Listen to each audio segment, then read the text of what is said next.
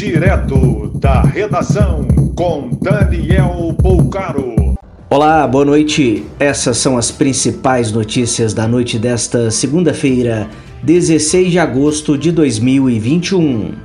Deixou o hospital Albert Einstein após 10 dias de internação a atriz Glória Menezes, de 86 anos, que testou positivo para a Covid.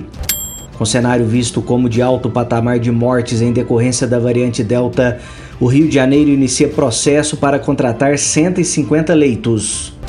Segunda-feira marcada pela aplicação de vacina contra a Covid em população de 18 anos da cidade de São Paulo. O Rio de Janeiro vai testar terceira dose de Pfizer ou AstraZeneca para quem foi imunizado com Coronavac.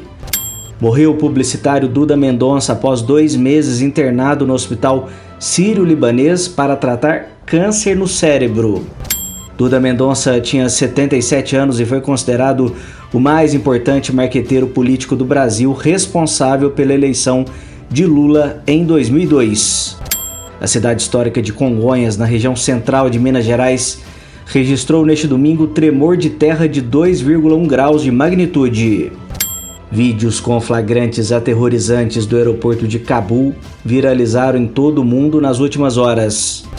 Um deles mostra milhares de pessoas invadindo pista e correndo atrás de avião militar dos Estados Unidos que levantava voo.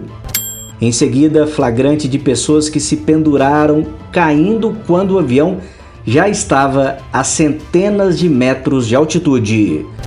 Mais informações no site da redação.com.br. Você ouviu direto da redação com Daniel Bolcaro.